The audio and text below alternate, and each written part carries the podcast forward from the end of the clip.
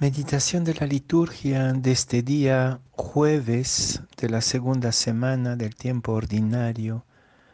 La primera lectura es de la carta a los Hebreos, capítulo 7, versículos 25 hasta el capítulo 8, versículo 6. Y el Evangelio de San Marcos, capítulo 3, versículos 7 a 12. En aquel tiempo Jesús se retiró con sus discípulos a la orilla del mar y lo siguió una gran muchedumbre de Galilea. Al enterarse de las cosas que hacía, acudía mucha gente de Judea, Jerusalén, Idumea, Transjordania y cercanías de Tiro y Sidón encargó a sus discípulos que le tuviesen preparada una barca, no lo fuera a estrujar el gentío. Como había curado a muchos, todos los que sufrían de, de algo se le echaban encima para tocarlo. Los espíritus inmundos, cuando lo veían, se postraban ante él y gritaban, Tú eres el Hijo de Dios. Pero él les prohibía severamente que le diesen, que lo diesen a conocer.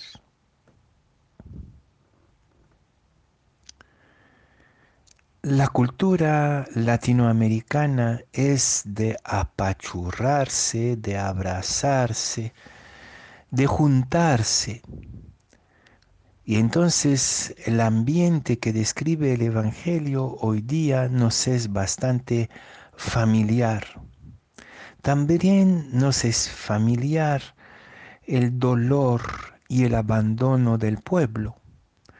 Y nos damos cuenta que este dolor, este sufrimiento no solamente es de los cercanos, de los paisanos de Jesús, los de Galilea, sino también que la gente viene desde Judea, Jerusalén, Idumea, Transjordania y de Tiro y Sidón, es decir, de tierra paganas, no judías. Pareciera que el sufrimiento y el abandono de los pobres no tiene fronteras y no tiene límite. ¿Y cuántas veces nosotros estamos sobrecogidos por este enorme sufrimiento y esta enorme necesidad que tiene nuestra gente de tocar, de sentirse sanado, curado, escuchado, acercado. Y sin embargo, Jesús va a tomar distancia. Es la costumbre de Jesús, cuando lo apachurran, cuando lo aplauden, cuando le piden con insistencia una salvación. Es su costumbre tomar una distancia prudencial. Y quisiera meditar un poco sobre esta necesaria distancia. Paradójicamente, estamos en un tiempo donde nos obligan a tomar distancia, a mantener la distancia social, a no tocarnos, a no apachurrarnos, a saludarnos de lejos, a mantener la mascarilla, etc. Y para nuestra cultura es un infierno este distanciamiento. Pero ¿Se trata realmente de un distanciamiento? ¿Se trata de una distancia prudencial? ¿De una distancia liberadora como la que toma Jesús pidiendo que se le preparara una barca para hablar a, esta muchedumbre sufriente?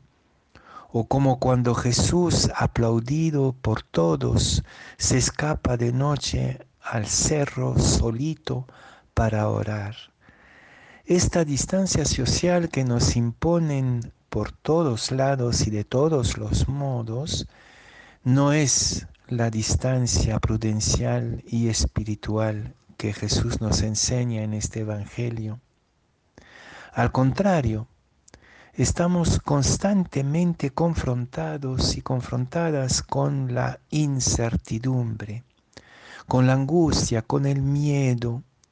No sabemos cómo será mañana, si esta bendita pandemia no se va a transformar y revelarnos otra variante.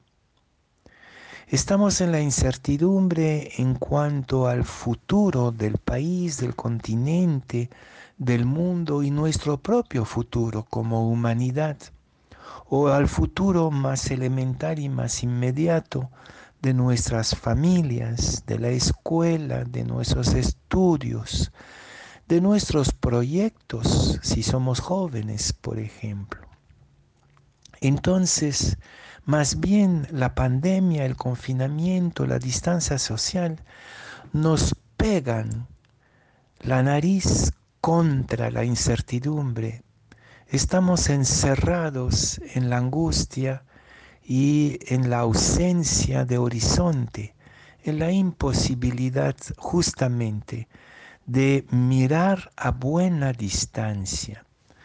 Y lo que Jesús nos invita a hacer hoy día es entrar en la barca para poder mirar nuestra realidad dramática a la buena distancia. Cómo recuperar la distancia prudencial, es decir, de la prudencia y de la sabiduría espiritual. Cómo volver a situar esta enorme incertidumbre, esta pérdida de rumbo y de proyectos, esta angustia que nos amenaza, cómo volver a situarla en la perspectiva de Jesús, en la perspectiva de Dios, cómo volver a darle perspectiva a lo que estamos viviendo en este momento.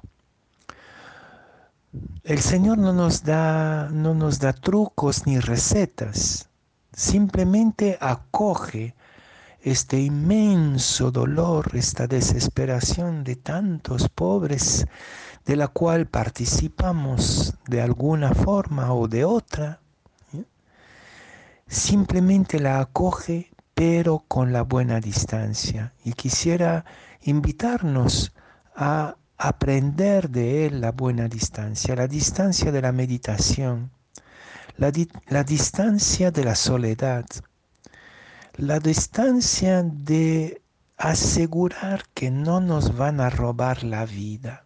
Jesús eh, repite esto sobre todo en el Evangelio de San Juan, nadie me puede robar la vida, yo la voy a entregar. En este contexto de incertidumbre, ¿cómo no dejarnos robar la vida por la angustia y por la incertidumbre?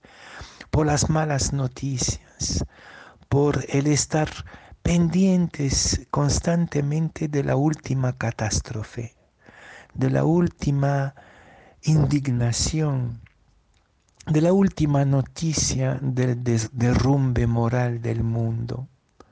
Cómo mantener esta intimidad consigo mismo, esta intimidad con el Señor y con su palabra para mantener sí o sí la buena distancia que nadie nos pueda robar la vida, que mantengamos la buena distancia desde donde nos entregamos libremente.